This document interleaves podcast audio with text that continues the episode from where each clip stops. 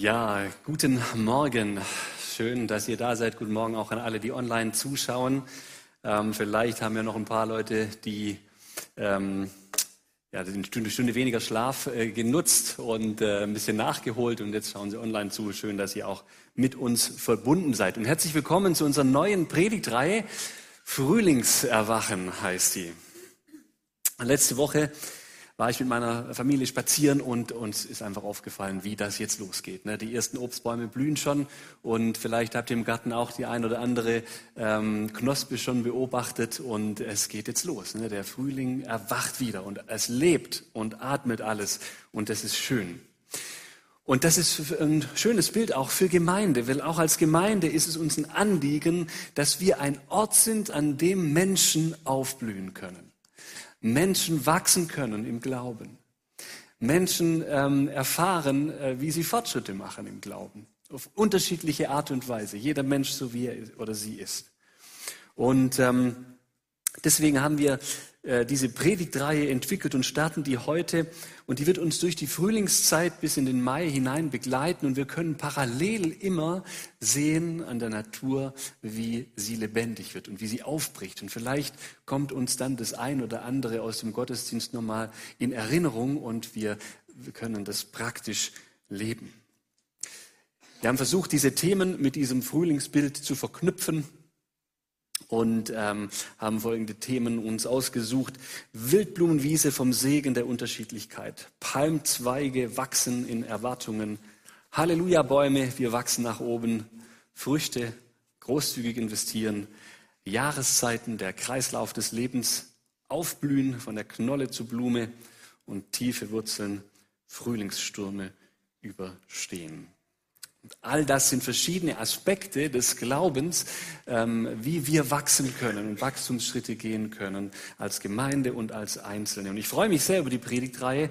Und wenn du für die Gemeinde betest, dann mache ich dir Mut ähm, und lade dich ein, in der nächsten Zeit ganz besonders dafür zu beten, dass das Wirklichkeit wird, dass Gott uns durch diese Reihe segnet. Jetzt aber zu dem Thema der heutigen Predigt Wildblumenwiese.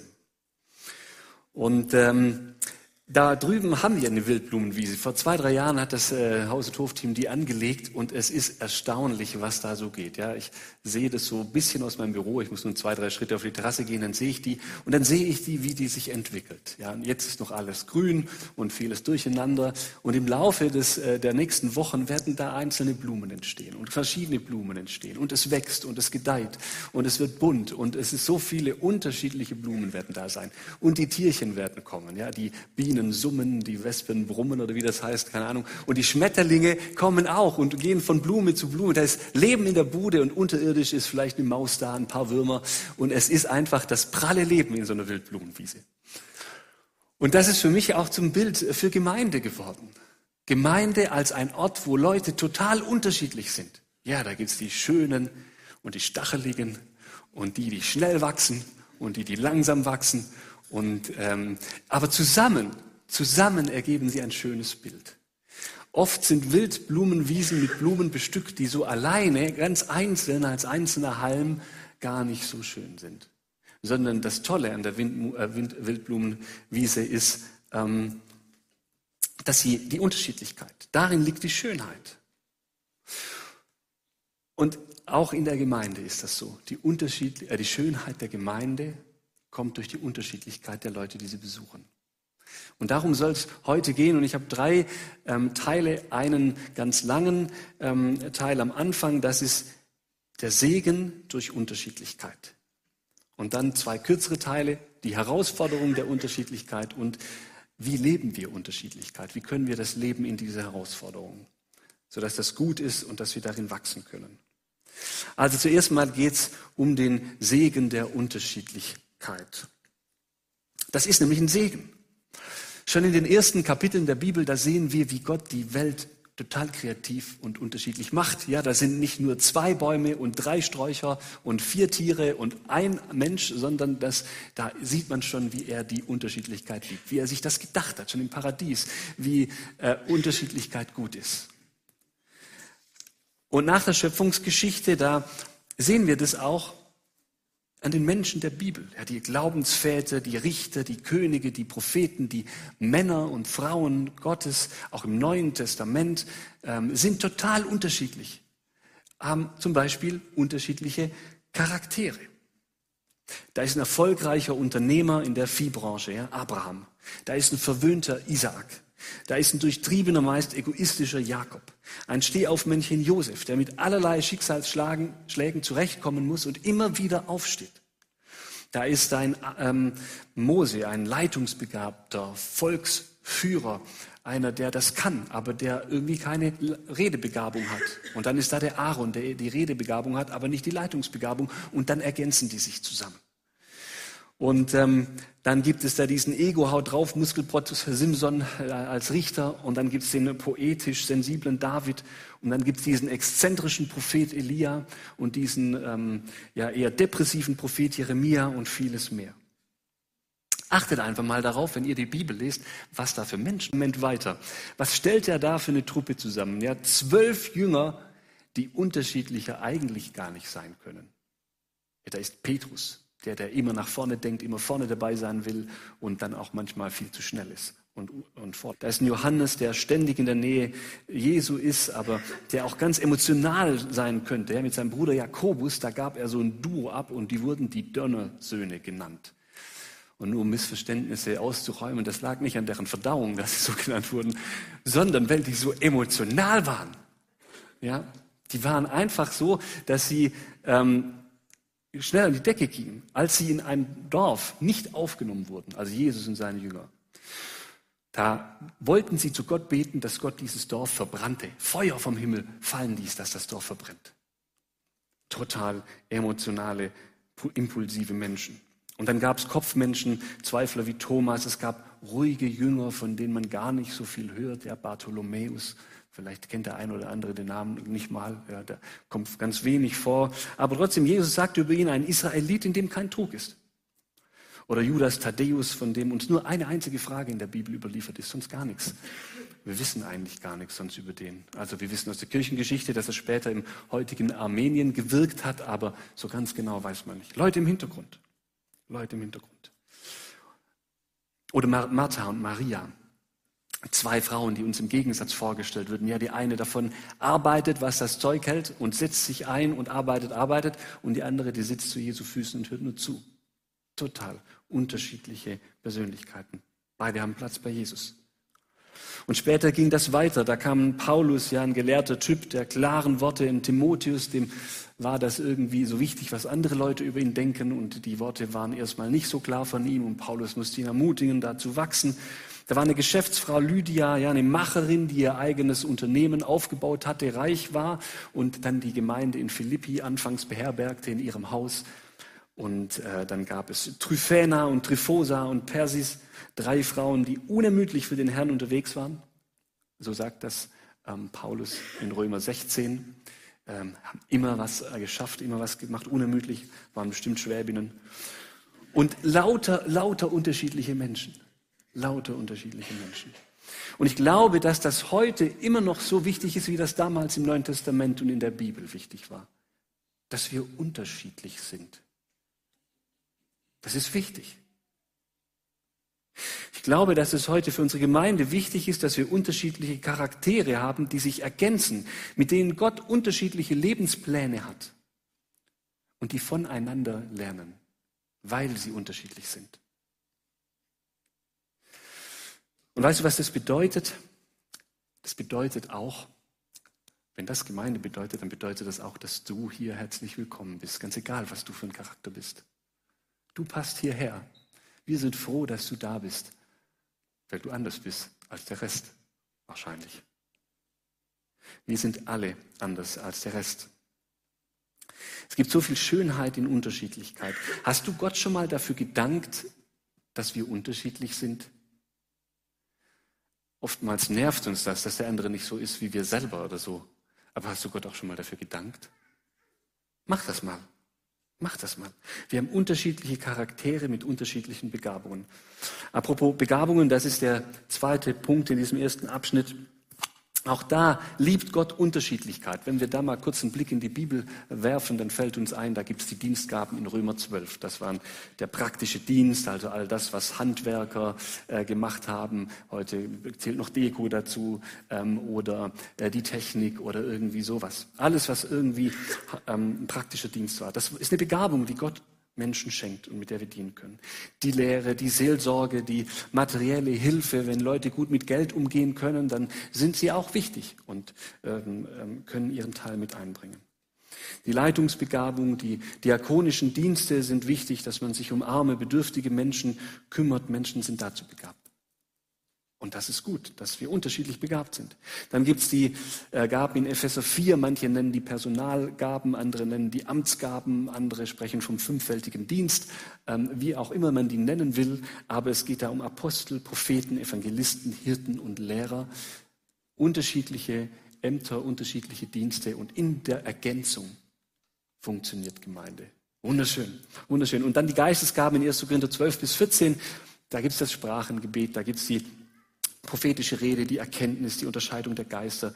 Da gibt es die Gabe des Glaubens und ähm, die Heilung, äh, der Glaube, um Heilung zu beten. Auch Dinge, die wir entdecken können. Und so finden wir viele unterschiedliche Gaben in der Bibel.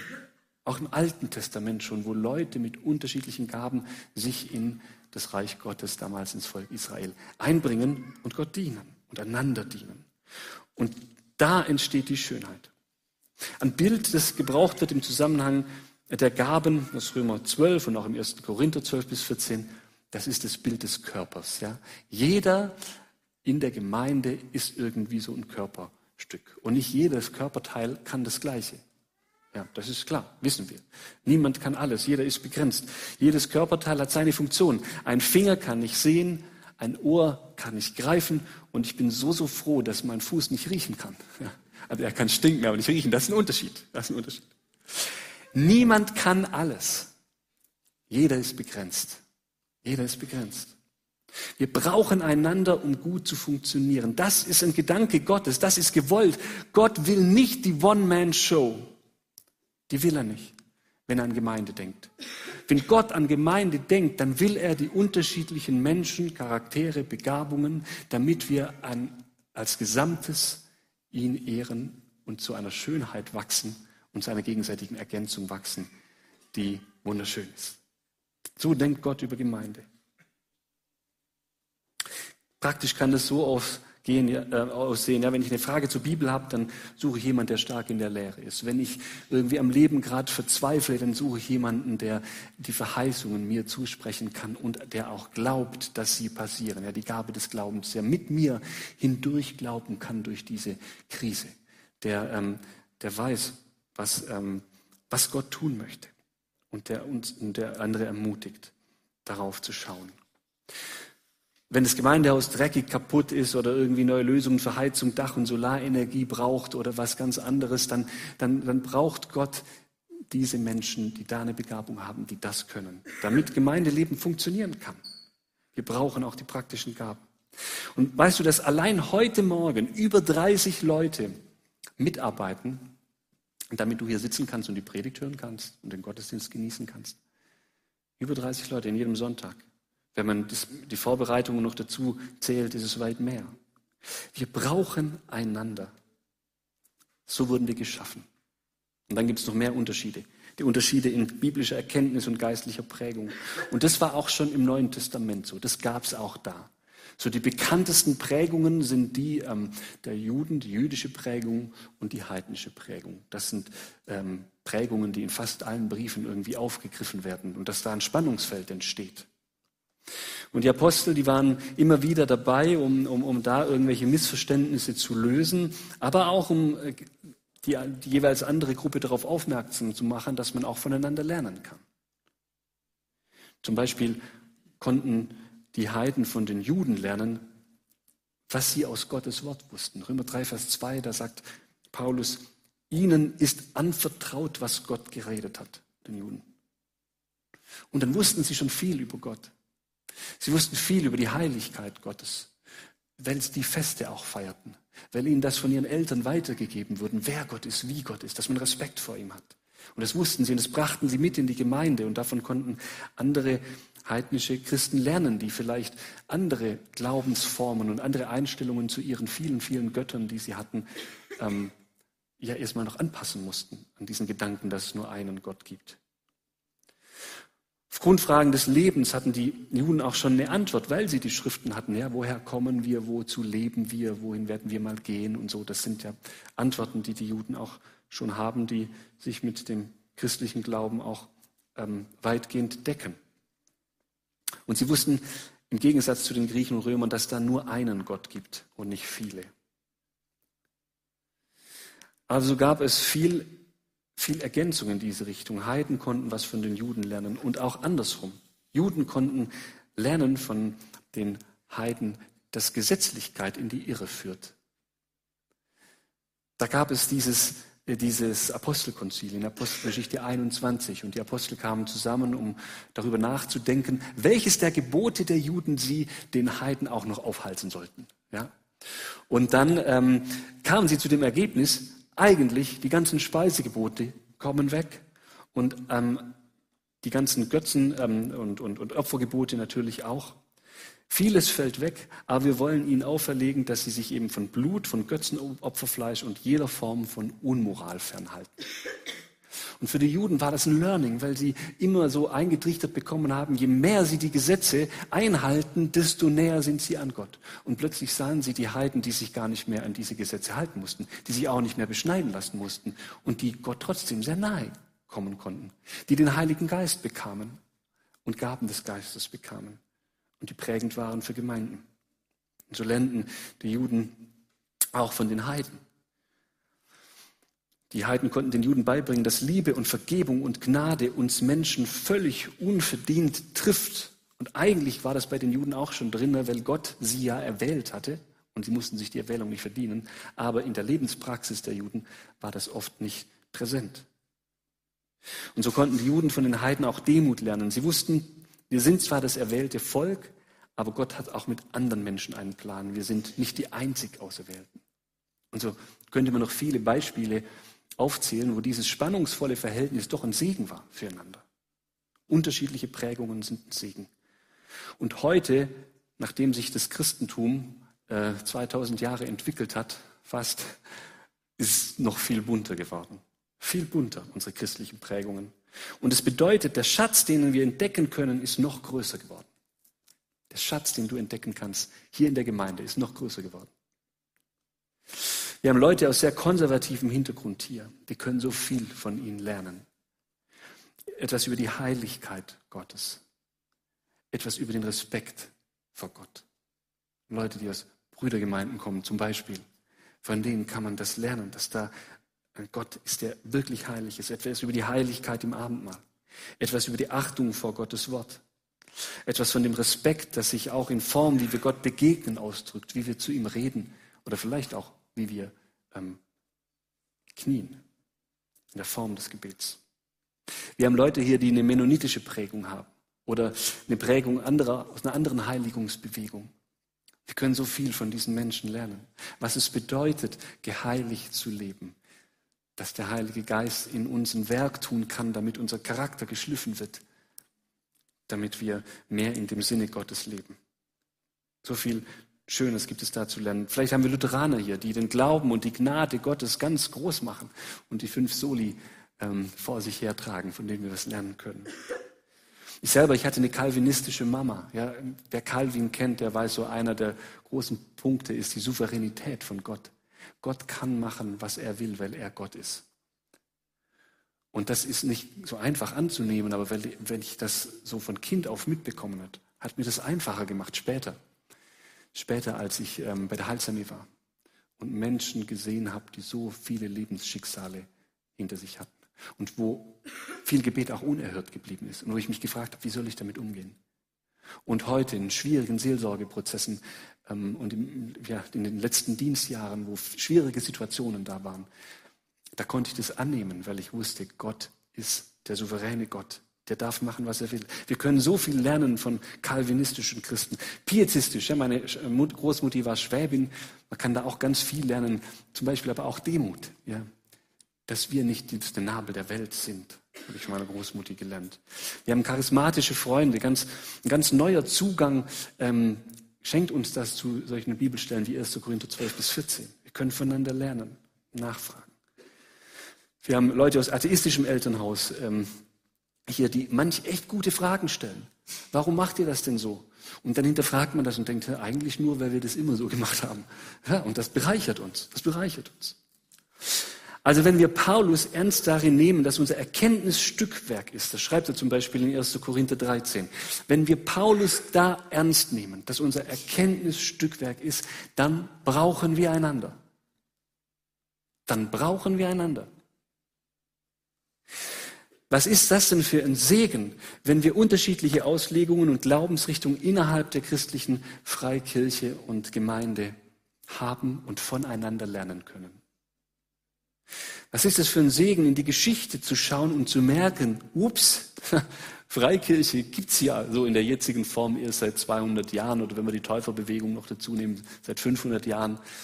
Aber das ist ja gar nicht so neu. Und vorher gab es auch Menschen, die Gott nachgefolgt sind.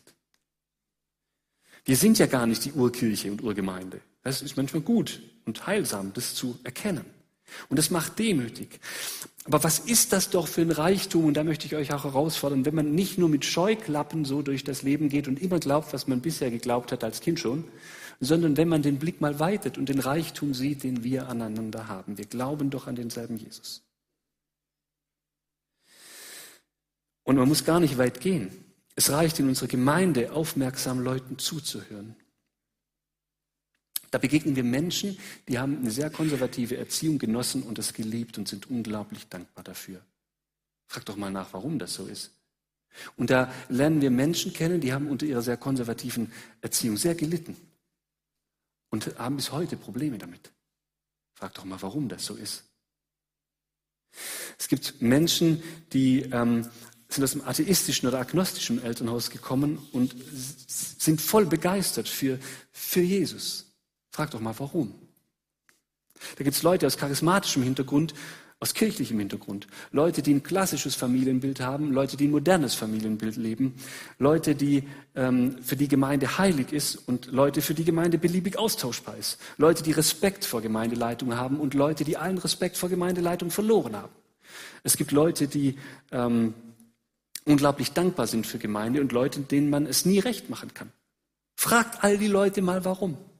Sie alle haben eine Geschichte. Sie alle haben einen Zugang zum Glauben. Sie alle haben was erlebt mit derselben Bibel, mit demselben Gott, mit demselben Jesus. Wir haben so unterschiedliche Erkenntnisse in Erkenntnisfragen. Was für ein Reichtum, was für eine Schönheit, was für eine Gelegenheit, den, im Glauben weiter zu wachsen, auch nach 30, 40, 80 Jahren im Glauben zu wachsen. Das ist ein großes Vorrecht. Gott ist vollkommen.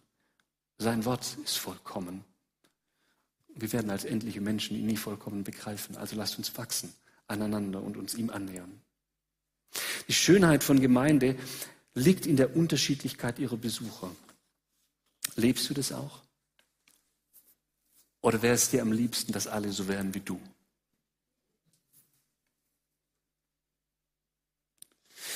Und weil die Schönheit in der Unterschiedlichkeit liegt, spreche ich dir das jetzt mal ganz persönlich zu. Egal wie dein Glaubensweg aussieht, egal ob du Schiffbruch darin erlitten hast, ob du eine Wut hast auf evangelikale Gemeinde oder ob du sie liebst, du bist hier herzlich willkommen mit deiner Geschichte. Du bist hier herzlich willkommen weil wir voneinander lernen können. Ich bin mir sicher, wir können viel voneinander lernen. Es gibt eigentlich kein Aufnahmegespräch, das ich führe, in dem ich nicht irgendetwas finde, von dem ich lernen kann. Jeder ist besonders. Wir kommen in der Wildblumenwiese Effige Lörrach. Aber, und es brennt jetzt vielleicht den einen oder anderen von euch auf der Zunge, ja, ich kann es schon förmlich spüren. Ist das jetzt alles nicht ein bisschen schön geredet? Ist das nicht alles ein bisschen vereinfacht? Unterschiedlichkeit ist doch auch problematisch, oder nicht? Unterschiedlichkeit fordert uns doch auch heraus. Die Unterschiedlichkeit der Charaktere, die sorgen doch dafür, dass die Lauten die Stillen oft überfahren, oder ist das nicht so? Dass Leute übersehen werden, dass es Bremser gibt, die den Fortschritt stören. Und auf der anderen Seite Leute, die voranpreschen und gar nicht überlegen, was sie da tun. Das ist die Unterschiedlichkeit, die führt doch dazu, dass Leute sich gegenseitig nerven. Das ist auch herausfordernd und da entsteht dann Streit. Ja, das stimmt. Auch bei Paulus war das schon der Fall. Er sagt in Galater 5, Vers 15, da geht es auch um so ein bisschen Meinungsauseinandersetzung. Ähm, Wenn ihr euch aber untereinander beißt und fresst, so seht zu, dass ihr nicht einer vom anderen aufgefressen werdet. Ja, so, so ging es dazu bei manchen Themen. Ja, das war, das war so. Das war in der Gemeinde so. Und dann die Unterschiedlichkeit nicht nur in dem, in dem Charakter, wo man aneinander gerät, sondern auch in der Begabung.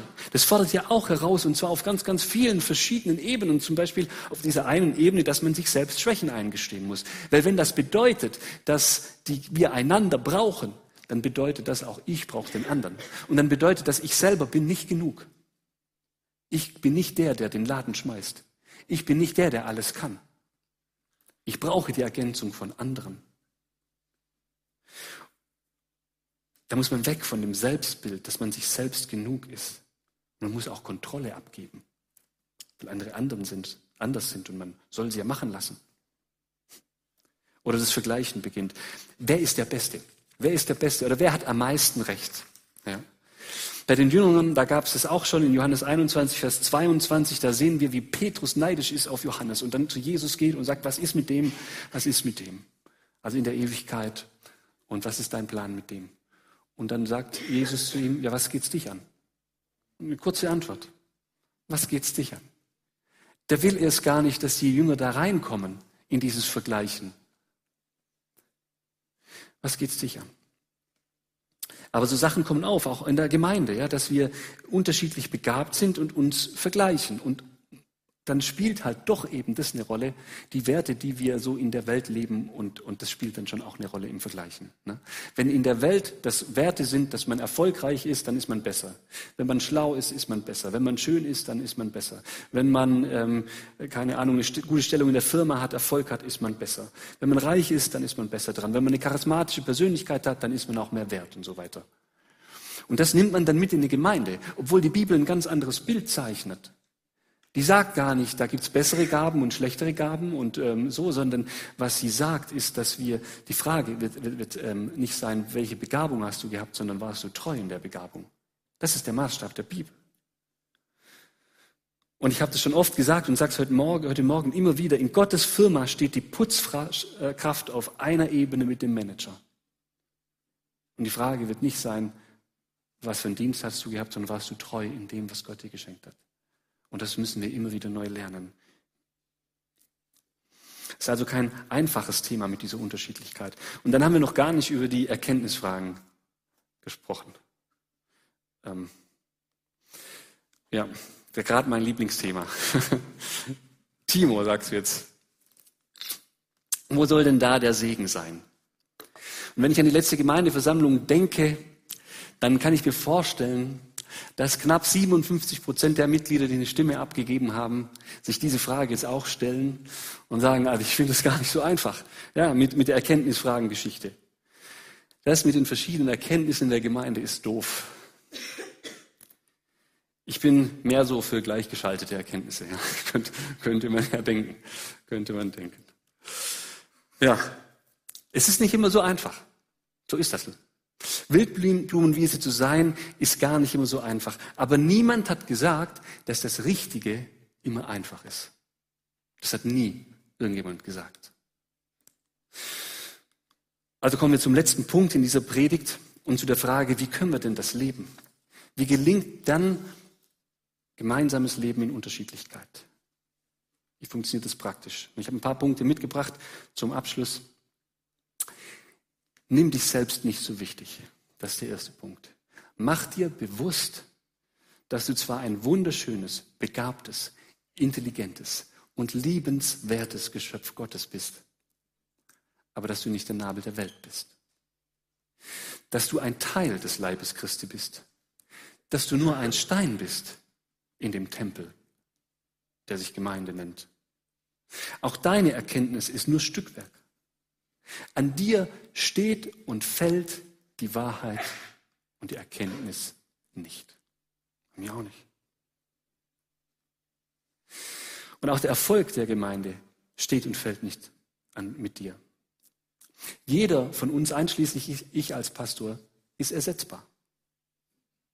Klingt manchmal hart, ist aber so.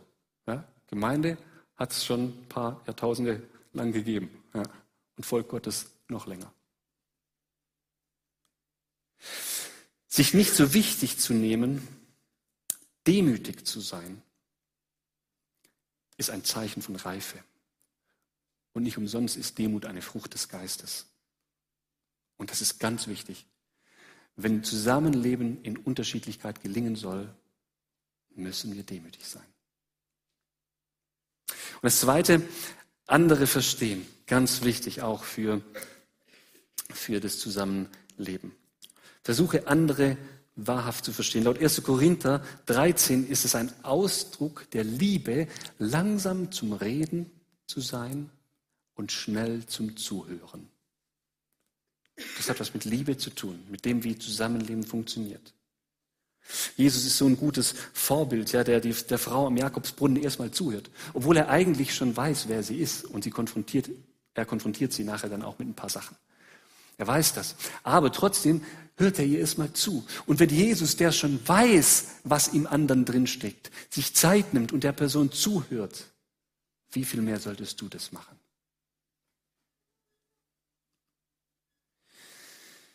Jesus wusste, wer sie ist und hört trotzdem zu. Und wir meinen manchmal, jemand äh, zu wissen, wie der andere ist und meinen es nur, aber hören trotzdem nicht zu. Ja, es gibt so viele Schubladen. Schublade auf, Schublade zu, auch gerade in Erkenntnisfragen. Dann denken wir, der andere hat die Erkenntnis, also tickt er so. Und das sind seine Gründe. Zack, Schublade auf, Mensch rein, Schublade zu. Aber der Trick ist, Zeit zu nehmen und zuzuhören dem anderen wirklich zuzuhören. Wirklich zuzuhören, ohne ihn zu überreden zu versuchen erstmal. Ohne zu werten und zu kommentieren, sondern erstmal nachfragen, nachfragen, nachfragen. Erkenntnis ohne Liebe blüht auf, schreibt Paulus. Und das stimmt wirklich. Zuhören, sorgfältig zuhören, Ängste verstehen, Geschichten nachvollziehen. Warum ist er so geworden? wie er geworden ist. Warum denkt er, was er denkt?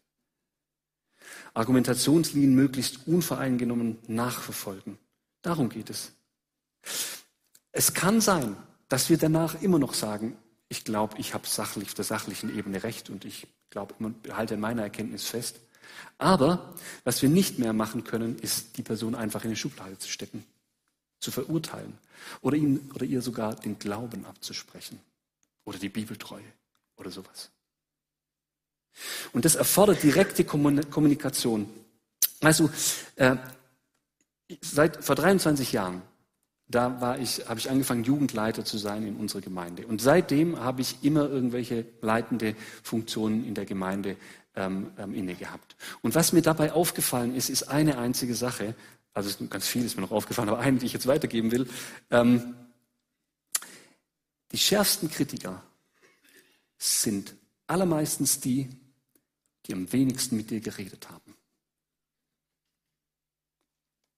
Ist dir das auch schon mal aufgefallen? Die schärfsten Kritiker sind allermeistens, es gibt auch Ausnahmen, aber allermeistens die, die am wenigsten mit dir geredet haben.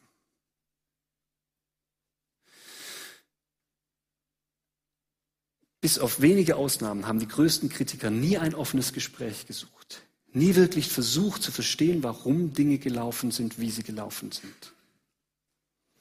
Und das hat mich durch das ganze Gemeindeleben begleitet. Habe ich bei anderen Leitern beobachtet, wie Gemeinde mit ihnen umgegangen ist. Dass meistens die Kritiker mehr hintenrum reden, als das offene Gespräch zu suchen. Und das ist so schade. Und das ähm, zerstört die Wildblumenwiese. Und deswegen mache ich euch Mut, nicht nur wenn es um Leitung geht, sondern auch um andere Menschen. Wenn irgendjemand euch über irgendeine andere Person in der Gemeinde irgendwas erzählt, dann fragt ihr erstmal, ja, hast du mit ihr schon darüber geredet? Und wenn sie sagt ja, dann fragst du weiter, ja, und warum glaubt sie denn so wie, oder ist sie so, wie sie ist? Was ist die Geschichte dahinter? Niemand ist einfach nur deshalb so kompliziert, weil man kompliziert geboren ist. Meistens ist man dazu geworden. Warum? Lasst uns miteinander reden, statt übereinander reden. Und ich wünsche mir, dass das hier Gemeindekultur ist. Und wir als Ältestenkreis und als Leitungskreis, uns ist das wichtig. Und wir wollen das leben, so gut wie wir es können, dass wir miteinander, mit euch reden und nicht übereinander und über euch. Und wir wünschen uns so sehr, dass ihr das auch tut. Das möchte ich auch explizit als Einladung nochmal aussprechen. Oftmals können Dinge geklärt werden, wenn man miteinander redet. Also das war ein wichtiger Punkt. Dann vergeben lernen, auch ein ganz wichtiger Punkt. Da steht sehr viel dazu in der Bibel. Ist ein zentraler Punkt ähm, der Bibel, was Vergebung bedeutet, zentrales Motiv. Und es ist nötig. Wenn wir zusammenleben wollen als fehlerhafte Gemeinde, müssen wir vergeben lernen. Ich muss viel vergeben und mir muss viel vergeben werden. Das ist so. Und nur so können wir als Gemeinde zusammenleben in der Unterschiedlichkeit.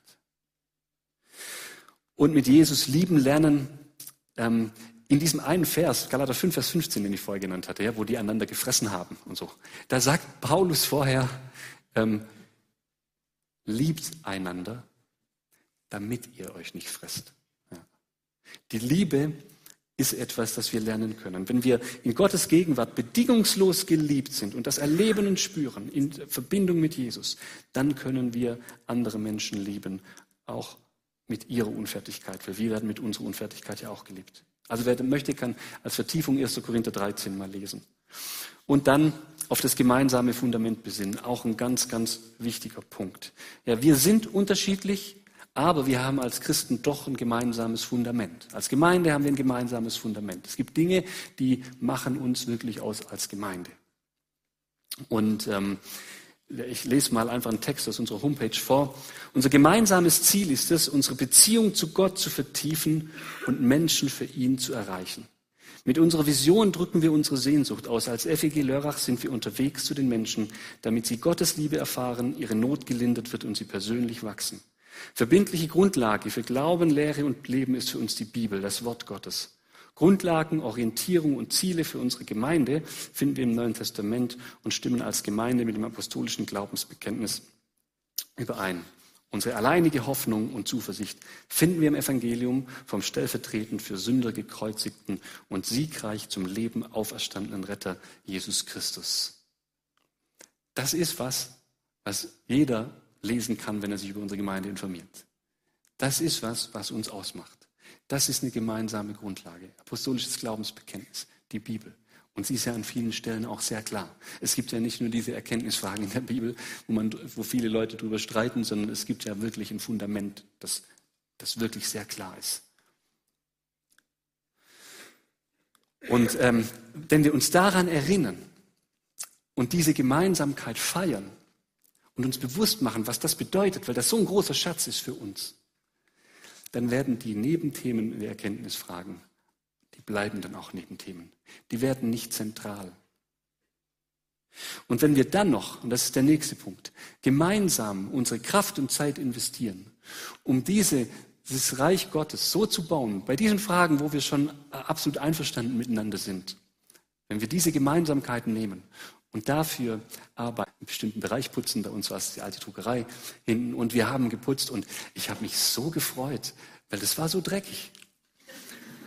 Das ist so schön. Ja, ich erinnere mich daran, also Krümel lagen da irgendwie, ne? Und dann habe ich von der Jugend noch ein paar Flaschen rumstehen sehen, die die nicht aufgeräumt haben und und und so. Und dann habe ich mich gefreut, habe ich gedacht, endlich findet das wieder statt. Ich habe mich erinnert an die an die Zeit ähm, der Pandemie. Ja, da bin ich da durchgelaufen, wenn ich Putzdienst hatte, und es war kein Krümel da.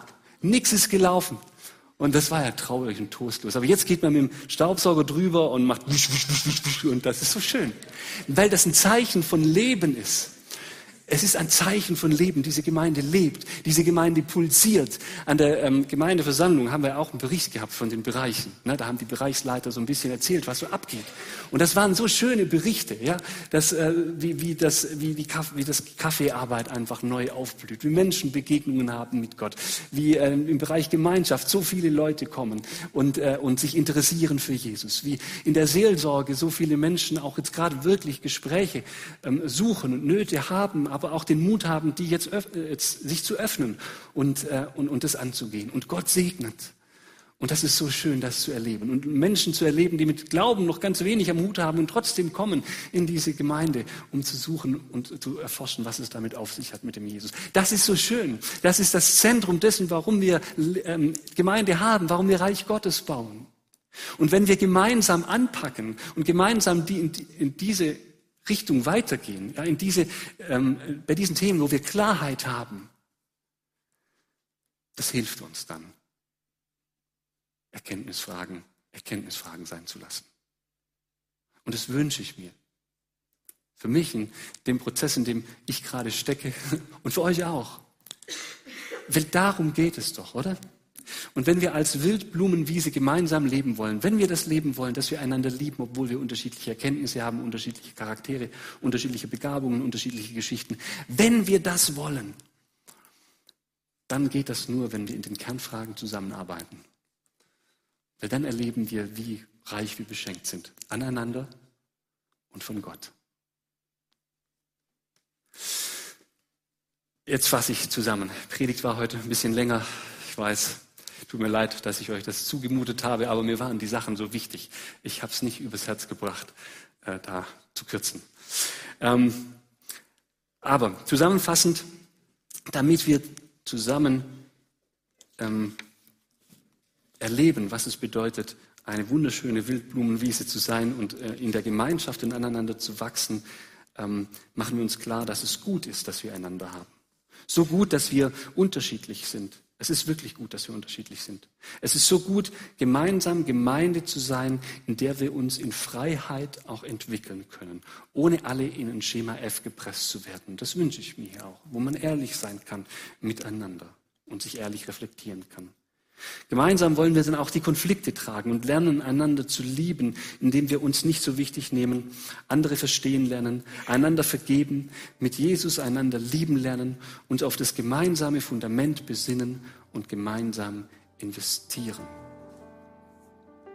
Und wenn wir jetzt gleich ein instrumentales Stück hören und nachher geht es dann in ein Lied über, dann, dann lass uns darüber nachdenken. Welche dieser Punkte ist der Punkt, den wir mitnehmen für die nächste Woche. Wo können wir wachsen? Wo müssen wir vielleicht Buße tun?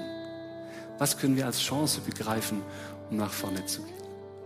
Und wo schlägt unser Herz für, wenn wir andere Menschen sind, die anders sind wie wir?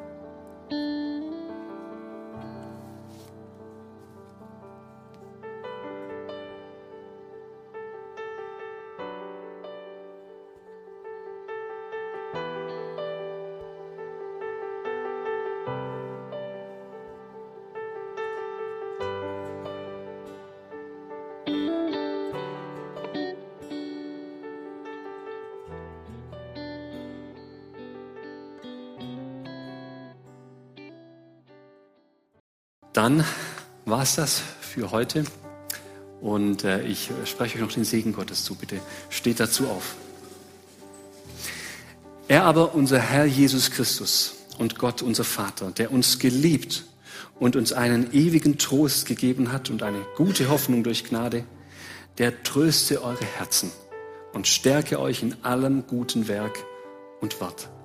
So segne euch der dreieine Gott, der Vater, der Sohn und der Heilige Geist. Amen.